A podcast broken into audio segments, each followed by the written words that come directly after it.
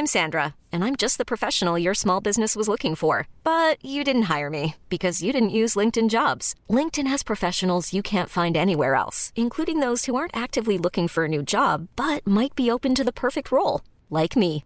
In a given month, over 70% of LinkedIn users don't visit other leading job sites. So if you're not looking on LinkedIn, you'll miss out on great candidates like Sandra. Start hiring professionals like a professional. Post your free job on linkedin.com/achieve today. Hey, I'm Ryan Reynolds. Recently, I asked Mint Mobile's legal team if big wireless companies are allowed to raise prices due to inflation. They said yes. And then when I asked if raising prices technically violates those onerous two-year contracts, they said, "What the f*** are you talking about? You insane Hollywood ass."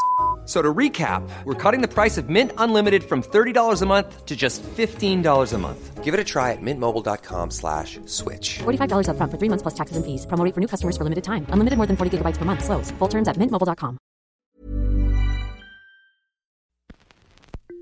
Bienvenue au Balado Urbania.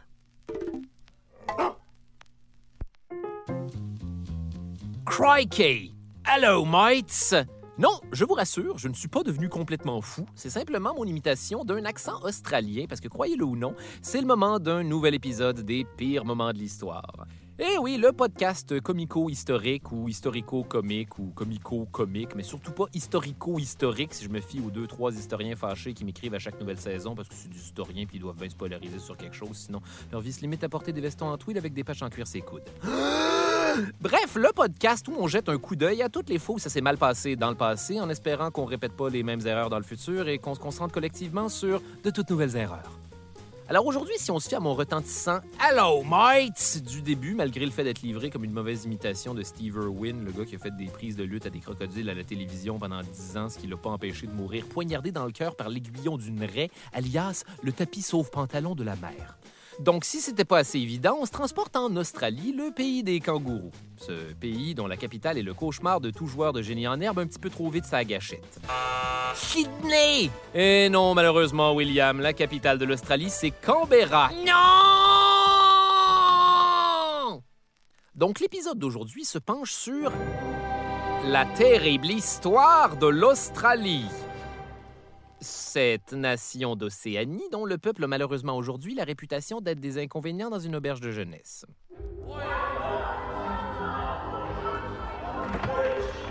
Alors, ça va faire?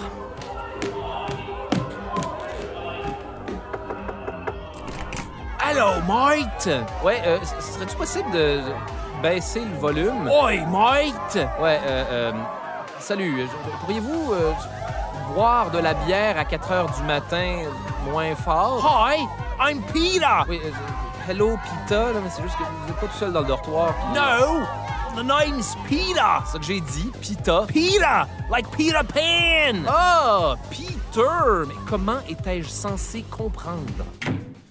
Mais bon, il n'y a pas juste les surfeurs qui sont un problème sur cette île-là. Si quelqu'un décidait d'ouvrir un livre, il se rendrait rapidement compte que l'histoire de l'Australie est truffée de moments plus ou moins épouvantables, ce qui est pas peu dire pour une colonie basée sur une île où les araignées sont tellement grosses qu'elles creusent des terriers, et ce n'est malheureusement pas une de mes fameuses hyperboles pour créer un effet comique. Les araignées ont remplacé les lapins. Pourquoi quelqu'un voudrait-il appeler cet endroit la maison?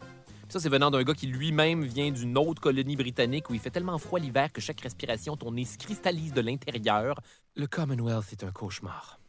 Donc, attachez-vous bien à vos marsupiaux ou à la limite sautez directement dans leur ignoble poche ventrale dans laquelle il y a probablement déjà un fœtus à demi développé, parce que voici la petite histoire de l'Australie. Ah ouais, pita, pèse sur le piton. Crikey! Ah, pour l'amour du ciel, cessez de dire ça. Alors, Géographie Time, l'Australie est un pays qu'on retrouve en Océanie, une espèce d'archipel de grosses îles isolées dans l'hémisphère sud, seulement à 6400 km de l'Antarctique pour vous donner une idée à quel point c'est loin d'universellement tout. Les premiers autochtones, les aborigènes d'Australie, seraient parmi les plus anciens peuples d'explorateurs par bateau et auraient débarqué au pays des ornithorynques il y a plus de 50 000 ans. On a retrouvé des artefacts, des peintures des cavernes et autres traces de leur présence un peu partout sur le territoire qu'on appelle aujourd'hui l'Australie, mais aussi en Tasmanie et en Nouvelle-Zélande, pays désormais connus à jamais comme le décor du Seigneur des Anneaux et lieu de culte du tourisme de nerd qui en sont tout simplement pas revenus malgré le fait que le film a déjà 20 ans. Et sans compter le terrible retour à la réalité qu'a été dix ans plus tard la trilogie des films Le Hobbit que manifestement personne n'a aimé à part moi. Mais en même temps, je fais beaucoup de joie. Parmi ces peuples aborigènes, on compte une multitude de nations, de coutumes, de structures sociales et de cultures. On a d'ailleurs retrouvé les plus vieux vestiges crématoires, c'est-à-dire relatifs à des gens incinérés, pour ceux qui sont trop paresseux pour sortir ce fameux livre dont je parlais, dans un site archéologique indiquant que des rituels funéraires humains avaient lieu sur le territoire il y a de cela plusieurs millénaires et qu'eux avaient déjà l'intelligence de ne pas entreposer leurs morts dans des boîtes à souliers à 12 000 comme des estidléraux alias nous autres en ce moment. On doit entre autres à ces peuples aborigènes deux éléments patrimoniaux aujourd'hui indissociables de l'Australie, le boomerang, utilisé pour chasser les oiseaux, et le didgeridoo, cet instrument qui sonne comme un poteux facilement impressionnable qui apprend qu'ils vont ramener le Mountain Dew bleu. Ils vont ramener le Mountain Dew bleu?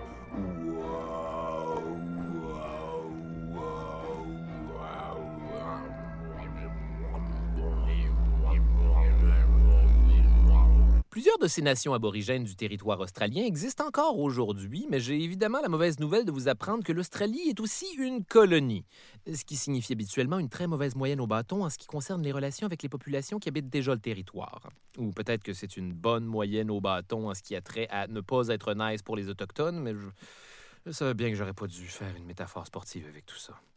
Anyway, surprise, ce n'est pas des aborigènes dont on va parler aujourd'hui, c'est rarement eux qui créent les pires moments. Entre donc en scène l'homme blanc. Contexte historique. Notre histoire commence donc en Europe, où pendant un long moment, on ne connaissait pas l'existence du continent australien, mais on s'imaginait qu'il devait bien exister. Weird, n'est-ce pas? En fait, même les philosophes grecs ont théorisé qu'il y aurait peut-être quelque part une parcelle de terre dans l'hémisphère sud, et ce, question de, et je cite, mieux équilibrer la planète, parce qu'apparemment c'est comme ça que ça marche une planète. Effectivement, ça sonne débile dit de même, mais en même temps, au moins eux, ils savaient que la Terre était ronde, puis ça, c'est pas un acquis même aujourd'hui.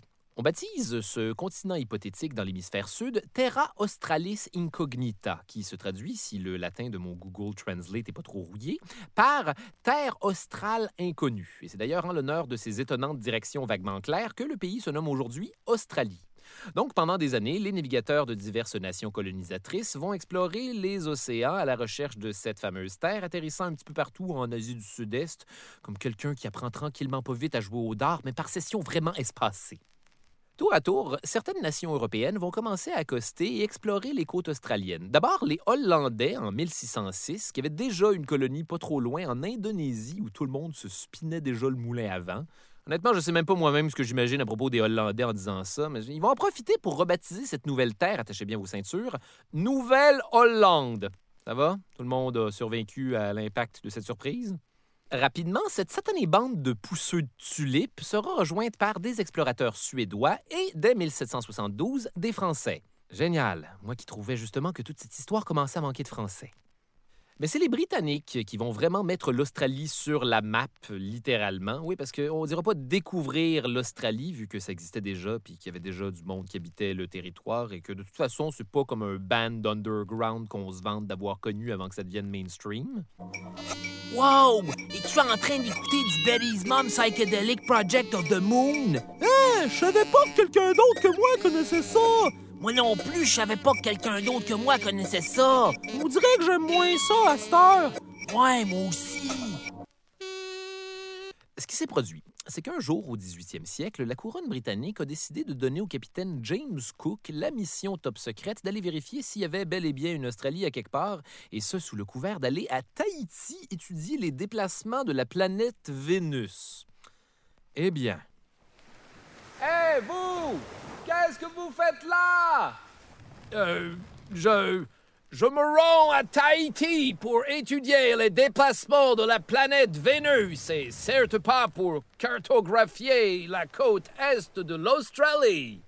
Écoutez, je ne sais pas laquelle de ces deux expéditions est censée être une couverture pour l'autre, mais pour être honnête, rien de tout ceci n'est véritablement intéressant. Ah, alors pourquoi prendre la peine de le demander, enfoiré?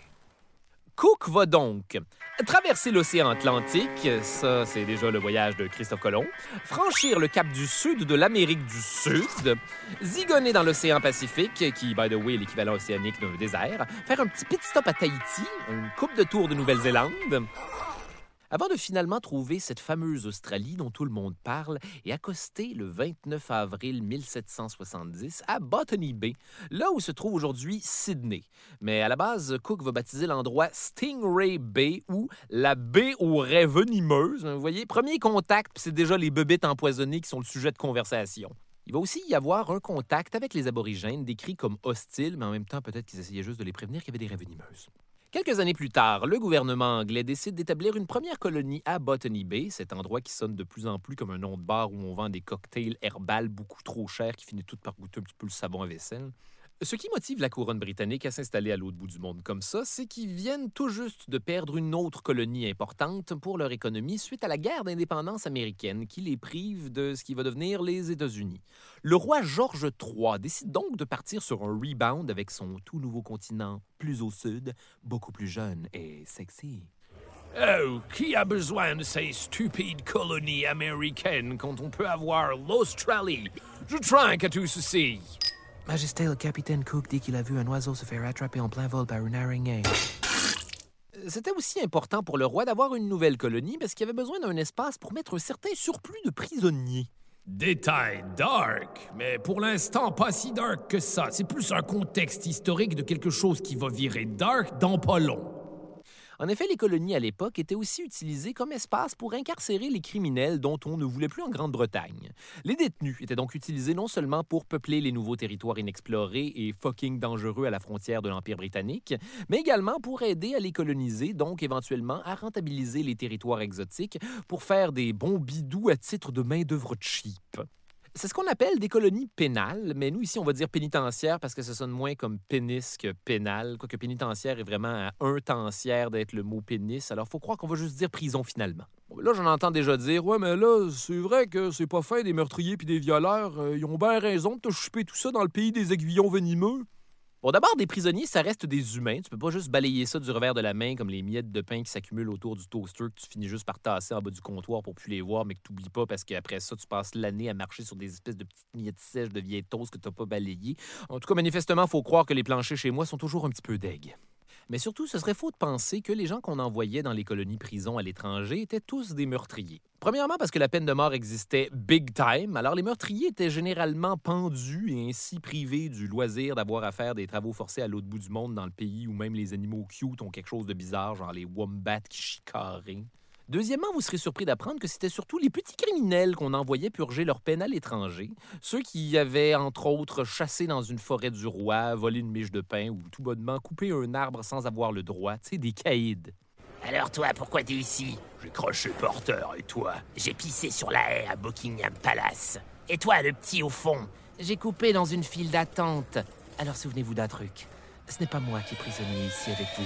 C'est vous qui êtes prisonnier avec moi je vous rappelle que c'est le 18e siècle, on est en pleine première révolution industrielle, c'est-à-dire que les gens commencent à s'entasser dans les grandes villes comme Londres pour trouver du travail dans les usines et les manufactures. Les conditions de vie sont dures, les gens sont pauvres et désespérés, un cocktail idéal pour produire des billets aller simples pour les colonies pénis, prison. De plus en plus, les autorités savent de moins en moins où mettre tous ces voleurs de nourriture ainsi que ces coupeurs d'arbres fous furieux. Officiellement, les prisons en Angleterre sont tellement pleines que la solution à moyen terme, ça va être de recycler des bateaux de la Royal Navy pour en faire de douillets bateaux-prisons qui flottent gaiement sur la Tamise à la vue de tout le monde. Donc, à tout moment, tu pouvais être en train de faire une promenade romantique sur les quais puis voir ta soirée interrompue par le passage d'un bateau de criminels. Oh, Nigel, je souhaiterais que cette promenade ne se termine jamais. Oh, moi aussi, Petunia, je suis hors de moi-même de sentiments amoureux. Alors qu'attendez-vous pour m'embrasser, espèce de grand escogriffe? J'attends que le bateau prison soit passé. Vous en prie, n'arrêtez surtout pas de vous coucher à cause de moi. Très bien, vieille âme, mais à la condition que vous promettiez de ne pas vous faire vous-même des attouchements sexuels par la même occasion. Il est malheureusement trop tard. Les Anglais ne seront d'ailleurs pas les seuls à avoir des colonies pénales dans l'histoire. On n'a qu'à penser entre autres aux Français qui, eux, envoyaient leurs prisonniers en Guyane française pour travaux forcés. Dans le cas de l'Australie, c'est juste plus funky en comparaison parce qu'aujourd'hui, c'est devenu la destination par excellence pour n'importe quel jeune en année sabbatique avec un permis de travail à la recherche d'un endroit pour faire du surf et du bruit en général. La première flotte britannique débarque donc à Sydney le 26 janvier 1788. C'est pourquoi on célèbre la fête nationale australienne Australia Day le 26 janvier, date qu'aujourd'hui encore les populations autochtones d'Australie aimeraient bien qu'on change pour jour de l'invasion ou jour de la survie, ce qui serait plus exact et plus respectueux, mais probablement un petit peu plus bummer à célébrer autour de crevettes qui grillent sur le barbecue. Fête qui est donc célébrée en plein été, oui, parce qu'on n'oublie pas que c'est l'été en janvier dans l'hémisphère sud. Oi, mates! Réunissons-nous autour du traditionnel prawns on a barbie de Noël afin d'attendre le Père Noël qui ici conduit un traîneau tiré par des kangourous ou encore, dans certaines versions, une planche de surf volante. Crikey! Euh, êtes-vous correct? Donc, le 26 janvier, une flotte de 11 bateaux accoste dans ce qui est aujourd'hui New South Wales, ou en français la Nouvelle-Galles du Sud. Euh, N'oubliez surtout pas de vous protéger, les jeunes. Six de ces bateaux contiennent donc de dangereux prisonniers prêts à apprendre une bonne leçon, comme Paul, qui a chassé du lièvre sur des terres qui ne lui appartiennent pas, Steve, qui a volé de l'eau dans un conduit municipal, ou Mary, qui a décidé de repousser les avances de son contremaître un petit peu trop taponneux, même en standard du 18e siècle. Ah ouais, parce qu'environ 20% des prisonniers qui seront envoyés en Australie seront des femmes! Ouais, cet effet sonore-là est vraiment pas gagnant dans toutes les situations. Hein?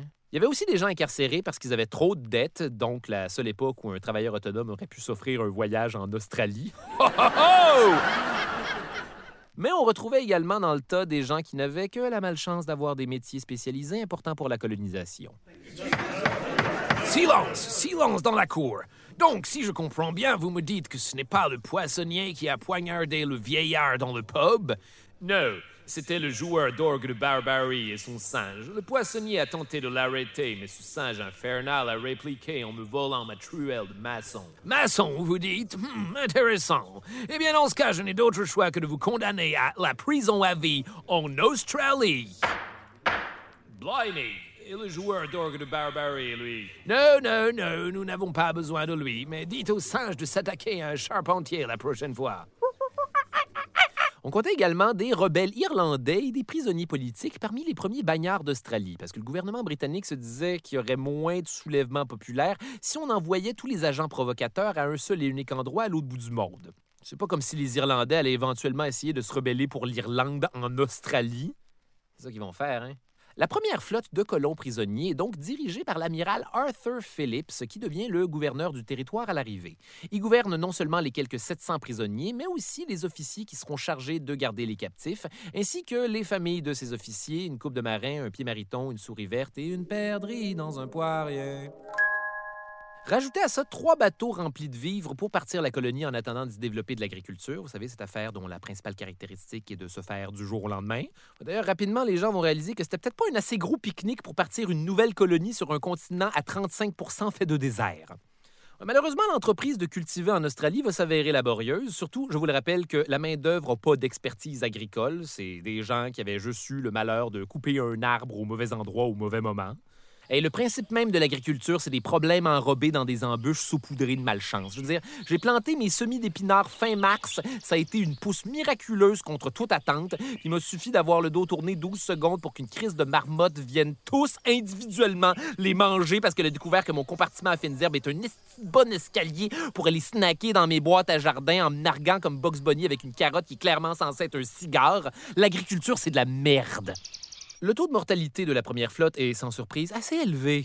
Beaucoup plus élevé d'ailleurs du côté des prisonniers où la nourriture est rationnée et le travail physique demandant dans un endroit où la seule chose qui pleut, c'est des coups de fouet. Effectivement, les conditions sont dures pour toute la colonie et les gens commencent à avoir très hâte que la deuxième flotte arrive avec du ravitaillement et, si possible, d'autres détenus pour faire la grosse job.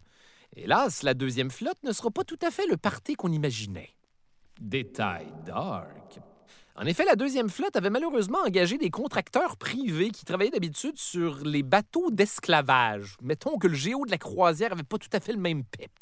La deuxième flotte arrive donc en Australie deux ans après la première, et les prisonniers à bord sont pour ainsi dire en piteux état. Et près du tiers d'entre eux sont morts en mer, de malnutrition, de maladie ou de mauvais traitements.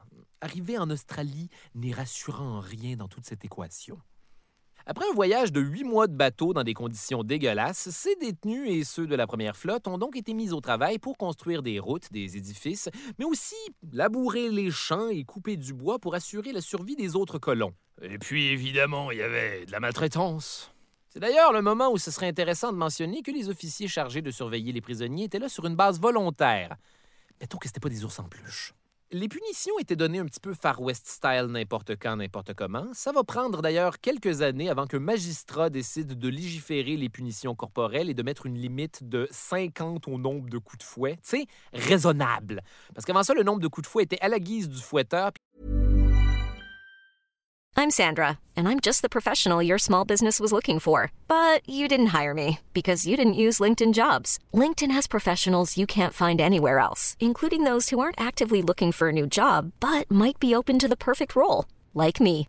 In a given month, over 70% of LinkedIn users don't visit other leading job sites. So if you're not looking on LinkedIn, you'll miss out on great candidates like Sandra. Start hiring professionals like a professional. Post your free job on linkedin.com/achieve today. Étrangement, c'est pas une expression qu'on utilise aujourd'hui pour témoigner de la parcimonie. On n'a qu'à penser aux chiffres complètement aléatoires qu'on reçoit quand on dit Faites-moi une offre raisonnable sur Marketplace. Non, je n'irai pas vous le livrer à Mascouche. La colonie australienne a donc continué à se développer grâce au travail des individus incarcérés et des flottes de nouveaux détenus qui ont continué à débarquer. Si vous avez déjà essayé de construire un meuble IKEA à deux, j'aimerais souligner l'esprit incroyable derrière réussir à bâtir un pays avec du monde qui travaille à reculons. Avec le temps, les conditions ont commencé à s'améliorer pour les colons et certains en ont profité pour devenir des propriétaires terriens. Ils pouvaient même se procurer des prisonniers pour venir travailler sur leurs terres qui seront de plus en plus loin dans le cul de l'Australie où personne ne pouvait les surveiller. Hein? Qui c'est qui va compter mes coups de fouet à cette heure? Qui? Non, je suis sérieux, qui? J'ai vraiment besoin d'aide. Avec ce système, certains colons deviennent évidemment très très riches. C'est le cas entre autres de John MacArthur, un officier et entrepreneur britannique qui avait de très vastes terres qui lui ont permis d'amasser une fortune assez imposante pour importer du rhum dans la colonie. Oh oh! Ce qui le rendait encore plus riche parce que les officiers, les marins, les colons et les détenus sont tous exactement le genre de personnes qui trouvent que le rhum c'est vraiment miam miam. Le commerce du rhum illégal de MacArthur est tellement populaire que lorsque le nouveau gouverneur William Bligh tente de mettre fin au trafic, il y a une mutinerie dans la colonie. Les habitants et les soldats se rebellent contre Bligh et s'organisent pour le destituer dans ce qu'on appelle aujourd'hui la révolte du rhum. En même temps, je ne sais pas à quoi ils s'attendaient. Ma seule consolation avec cette destitution, c'est qu'au moins maintenant j'ai du rhum. Ah, les Australiens, nous sommes notre propre Pyrénées. Mais la Rome Rebellion ne sera pas le seul acte de révolte dans la colonie. Il y a aussi un soulèvement des prisonniers irlandais contre les forces coloniales britanniques à Castle Hill en 1804. Détail intéressant. Ce qu'il faut comprendre, c'est que ce soit chez eux ou à l'autre bout du monde, les Irlandais n'aiment pas vraiment les Anglais. Voilà, c'est tout pour ce détail intéressant. Les femmes détenues vont également se rebeller dans ce qu'on appelait les flash mobs avant que ça devienne un terme qui désigne une troupe de ballet jazz en manque d'attention. Vous pouvez pas m'obliger à vous regarder. En gros, les femmes en Angleterre pouvaient être reconnues coupables et envoyées en Australie pour des crimes aussi niaiseux qu'à être constamment en retard à la job ou être saoul en public. Fait que grosso modo, avoir 21 ans était criminel. Donc, les flash mobs originaux, c'est qu'une fois rendus en Australie et que les détenus étaient obligés de faire des travaux forcés tels que conclus dans le deal initial de la prison, certaines d'entre elles choisissaient de simplement pas faire les affaires. Allez, mégère, tu es maintenant en Australie. Brise ces cailloux. Non, je ne vais pas faire cela. Moi non plus, d'ailleurs. À l'image de mes camarades, je ne crois pas que je vais faire cela également, si vous le permettez. Euh, oui, évidemment, il n'y a aucun protocole pour ce genre de situation parce que tout le monde est constamment en état d'ébriété. En gros, elle refusait ouvertement d'être réformée par le travail. Elle résistait pendant les travaux forcés, le travail de ferme, mais je vous parle même pas de l'inconfort que ça devait générer pour celle qui était censée être domestique chez les gens riches. Euh, Winifred, venez m'aider avec ma robe, s'il vous plaît. Allez vous faire foutre, madame.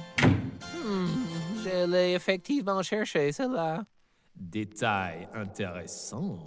La majorité des condamnations de prison étaient seulement de 7 ans, ce qui est pas si mal, c'était pas pogné en plein cœur de l'Océanie, là où même les koalas sont mortels tellement ils ont la chlamydia. C'est pas des jokes, là. Les koalas ont de très gros problèmes de chlamydia qui déciment des populations entières de koalas. Je vous jure, il y a des articles là-dessus. Puis laissez-moi vous dire qu'il y a un de ces koalas-là qui va devoir passer une sérieuse série d'appels parce que. Après avoir servi ta peine dans la colonie-prison australienne, on te remettait ce qu'on appelait un certificat de liberté, ce qui est à peine plus haut qu'un chèque cadeau, peu importe l'intention derrière. Mais vu que les gens n'avaient pas un sou en sortant de prison, qui est également le pays, ils n'avaient pas les moyens de se payer un billet de retour vers l'Angleterre. Donc, pas vraiment le choix de rester en Australie en tant qu'homme ou femme libre et participer à l'effort colonial britannique en tant que travailleur autonome. Sérieusement, les jeunes, pensez-y avant d'aller en théâtre. Il fallait donc trouver un moyen de différencier ces freeman des personnes incarcérées qui, d'une seconde à l'autre, pouvaient être les mêmes. La solution à ce problème étant donc évidemment un adorable costume pour les prisonniers. Alerte aux divulgateurs, le costume va être immonde. Euh, je crois que le costume des prisonniers devrait être un espèce de pyjama noir. Euh, pourquoi pas du jaune? Ça se spotterait plus facilement et en plus, il fait trop chaud pour du noir, non? Plutôt. Mais malheureusement, les prisonniers ne sont pas ici pour profiter de la brise non plus. Pour ma part, je suis persuadé qu'ils devraient avoir plus chaud que tout le monde. Moi, je pensais plus à une espèce de petit motif, peut-être, qu'on mettrait sur les vêtements pour les identifier. Oh oui, avec un chapeau. Donc, si on récapitule, un pyjama moitié noir, moitié jaune à la verticale avec un motif représentant trois espèces de triangles. Oubliez pas le petit chapeau. Je vous avertis, ça va être dégueulasse à regarder. On dirait qu'un clown leur a vomi des vêtements. Motion acceptée. Au fil du temps, on va ouvrir d'autres colonies pénitentiaires sur le territoire australien pour accueillir fournée après fournée de gens en pyjama noir et jaune, parce que oui, c'était tout à fait ça l'uniforme, dans le Queensland, par exemple, ou dans l'ouest de l'Australie, mais aussi dans le Van Diemen's Land. Non, ce n'est malheureusement pas l'île des Jean-Claude Van Damme, mais bien ce qu'on connaît aujourd'hui comme la Tasmanie. Avant d'être un endroit célèbre pour le diable de Tasmanie, ce genre de chien qui se transforme en tornade sur des t-shirts de bum des années 90, c'est en Tasmanie que l'on envoyait ceux qui avaient des peines plus longues que 7 ans, ceux qui commettaient des méfaits dans la colonie ou encore ceux qui tentaient de fuir. En Tasmanie, les travaux forcés étaient plus éreintants, les conditions plus difficiles et les possibilités de s'échapper plus qu'inexistantes. Ceux qui tentaient quand même une évasion, parce qu'il y en avait plein leur espèce de petit chapeau ridicule des travaux forcés dans le fret et l'humidité de l'île, étaient souvent retrouvés morts de soif ou d'inanition dans les buissons de Tasmanie.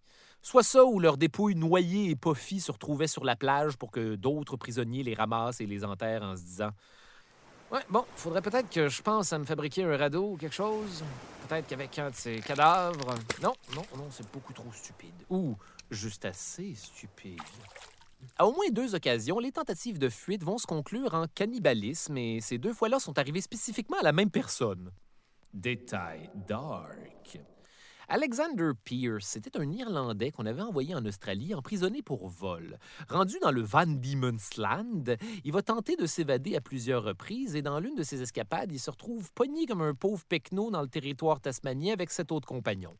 Malheureusement, les conditions sont rudes, la nourriture commence à manquer et les compatriotes finissent par se tuer et se dévorer entre eux pour survivre.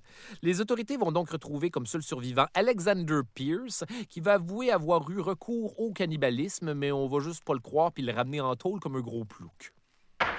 J'ai mangé sept personnes! Eh bien, la bonne nouvelle dans ce cas, c'est que nous vous avons techniquement attrapé tous les sept. Tenez, voici une nouvelle chemise moitié jaune, moitié noire. Ah, comment oublier? Sans surprise, il va s'évader à nouveau, cette fois avec un jeune acolyte du nom de Thomas Cox. Et lorsqu'on va les retrouver, Pierce va être seul, mais dans ses poches, on va retrouver des petits bouts du corps du jeune Cox. J'ai mangé Thomas Cox. Il me reste même des morceaux dans mes poches. Regardez! Eh bien, on dirait bien que vous allez avoir besoin d'une nouvelle chemise jaune et noire. Mais Alexander Pierce ne sera pas le seul captif de l'Australie dont on se souvient aujourd'hui. Je vous garantis qu'il y en a eu des vraiment funky. Des gens comme Jorgen Jorgensen, cet homme répétitif avec un nom qui semble avoir été inventé de toutes pièces pour éviter de donner sa véritable identité. Ce n'était pas moi, monsieur l'agent, je vous le jure. C'était mon ami, un certain Jorgen. Jorgensen. Oui, c'est ça. Jorgen Jorgensen. C'est moi. Non, attendez. Merde! Jorgen Jorgensen était un explorateur danois qui se serait autoproclamé souverain d'Islande avant de devenir espion pour l'Angleterre pour ensuite être envoyé en prison en Australie. Décidément, ce gars-là sonne plus que jamais inventé de toutes pièces. Mais puisque je vous dis que je suis souverain d'Islande, Cessez vos pitreries, Jorgensen, et enlevez-moi vos lunettes quand je vous parle. Je ne peux pas, euh, mon gros nez et ma moustache vont partir avec. Contrairement à Jorgen Jorgensen, certains de ces personnages sont importants dans l'histoire australienne, comme entre autres Mary Wade. Ah Mary Wade est une des plus jeunes détenues transportées en Australie à être libérée. Elle aura par la suite 21 enfants et encore aujourd'hui, plus de 300 Australiens sont des descendants de Mary Wade la cochonne. Néanmoins, en 1868, après 80 ans d'import-export de détenus, le dernier bateau de personnes incarcérées arrive en Australie. Mais c'est pas parce qu'il y a plus de ravitaillement de prisonniers que les choses vont nécessairement se calmer dans le futur territoire des Bros avec des colliers en petits coquillages puis des dreads de blanc. Parce que plus la colonie prenait de place, plus ces fameux aborigènes qui étaient aussi là depuis le début commençaient à trouver que la visite s'éternisait. Clairement, ces colons vont continuer à s'installer sur le territoire. En espérant que les tensions ne dégénèrent pas en affrontements avec nous, qui seront plus tard baptisés Frontier Wars, ou guerre des frontières, conflits dans lesquels des dizaines de milliers, voire des centaines de milliers d'aborigènes vont périr. Et après ça, il ne nous reste plus qu'à se croiser les doigts pour qu'ils ne nous déciment pas avec leurs maladies et tentent d'assimiler les générations restantes dans des réserves, des écoles de rééducation, des camps et des institutions pour que l'on perde nos racines culturelles et sociales. Bref, si rien de cela n'arrive, tout devrait bien aller. Détail dark. En fait, c'est exactement ce qui va se produire. En Australie, les enfants aborigènes vont éventuellement être arrachés à leur famille pour couper les liens avec leur nation. D'ailleurs, certains enfants de parents métissés étaient mis en adoption dans des familles blanches pour que leur identité aborigène disparaisse. D'autres étaient envoyés dans des institutions que l'on appelait écoles, mais qui leur apprenaient pas grand-chose dans le fond, à part des connaissances de base pour en faire des ouvriers, ou dans le cas des filles, des domestiques pour les familles blanches. Et c'est pas juste une histoire de l'ancien temps, là, ça a duré de 1869 jusqu'aux années 70. Et les répercussions de ce qu'on appelle les générations volées se font sentir encore aujourd'hui en Australie. Ce qui pas sans rappeler notre propre histoire canadienne. Ouais, euh, colonisation, c'est vraiment de la merde partout. Hein? Ouais, je pense que ce serait le moment pour un détail phoné. Qu'est-ce que vous en pensez? Détail phoné? Le timing n'est pas tout à fait au point, mais je me suis dit que ça vous ferait peut-être plaisir de faire un petit saut dans le temps pour rire encore un peu des Australiens. Plus précisément, d'un moment dans l'histoire où ils ont eu l'air particulièrement nigauds, la guerre des émeux. Oui, oui, les émeux, comme dans les espèces de petites autruches à tête noire avec l'attitude supra-agressive du noix sur un terrain de golf dont la principale stratégie d'attaque, c'est que t'as beau avoir un fer 7 dans une main, tout le monde est toujours trop surpris pour fesser une noix. Cette anecdote-là m'est vraiment arrivée la seule fois où j'ai essayé de jouer au golf. Donc oui, il y a bel et bien un événement dans l'histoire de l'Australie qui s'appelle la guerre des émeux, ou plutôt euh, Emu Wars ou Emu Wars. En tout cas, je sais qu'il y a une bonne et surtout une mauvaise façon de prononcer émeu en anglais, puis que les Australiens se chicanent là-dessus sur des vidéos YouTube depuis des années. Donc, il était une fois en Australie, juste après la Première Guerre mondiale. Les soldats australiens reviennent des combats en Europe. Le gouvernement leur donne des terres pour les remercier de leur sacrifice. Éventuellement frappe la crise économique de 1929 qui touche toute la planète. L'économie est chamboulée par la Grande Dépression. Fait que les agriculteurs ont plus que jamais besoin de leur récolte. Et c'est là qu'entre en scène les émeux, l'oiseau national de l'Australie.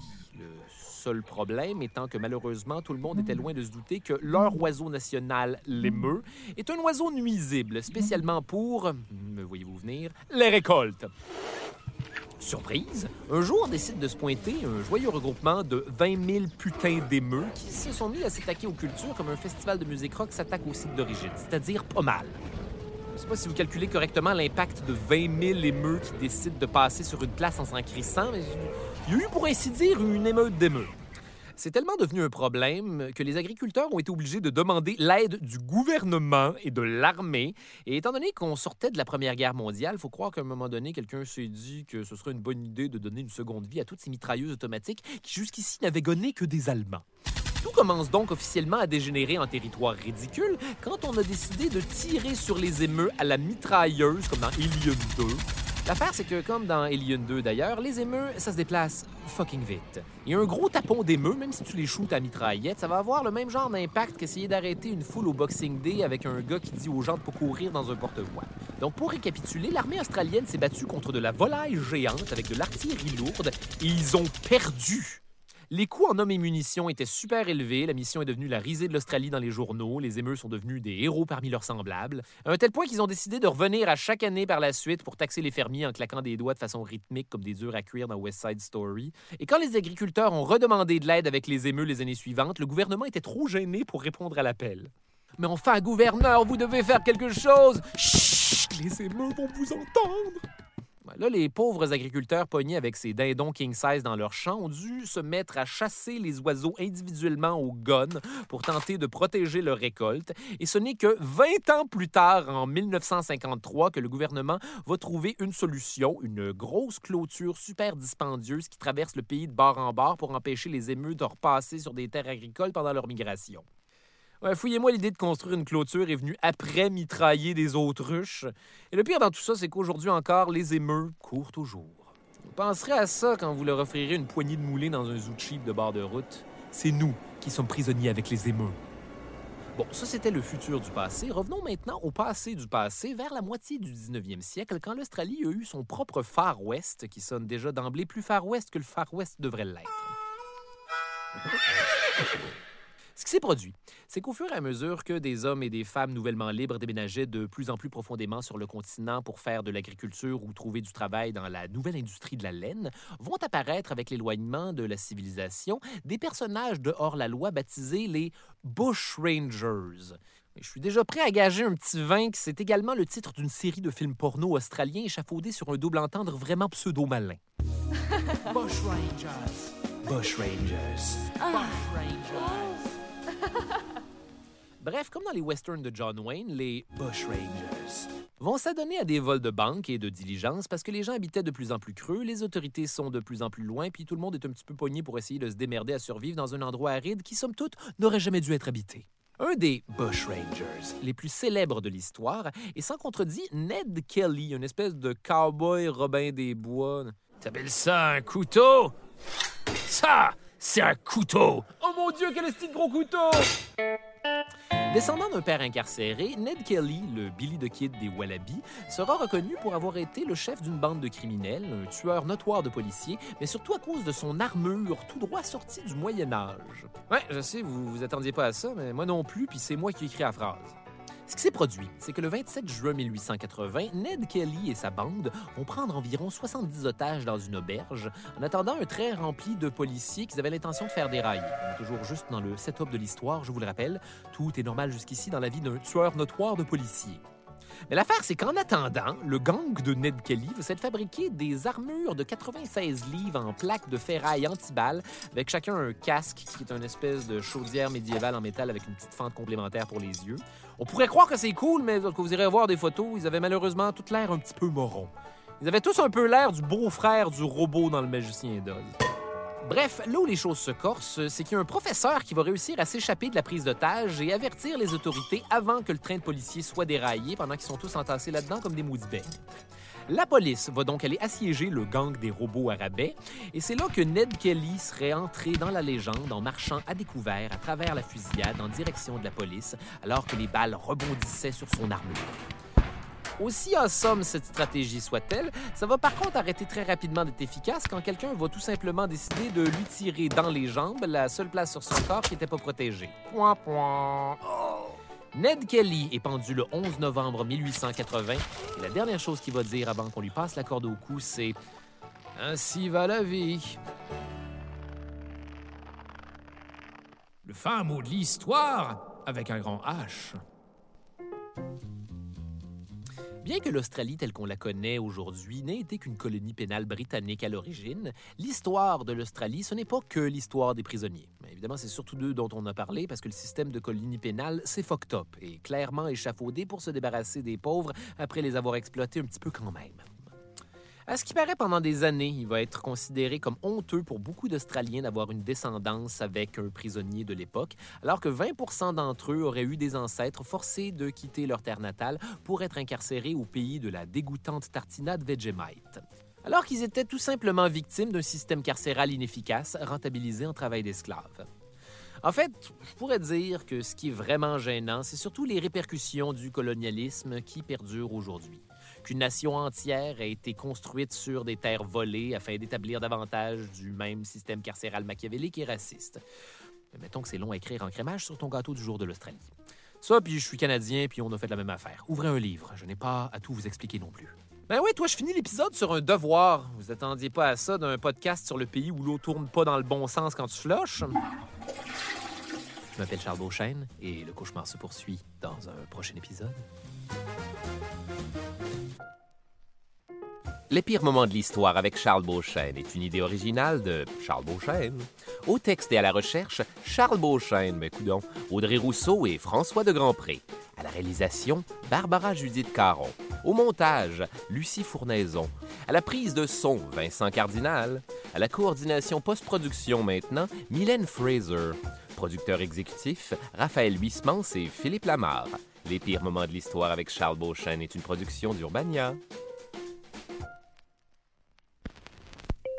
Vous venez d'écouter un podcast Urbania.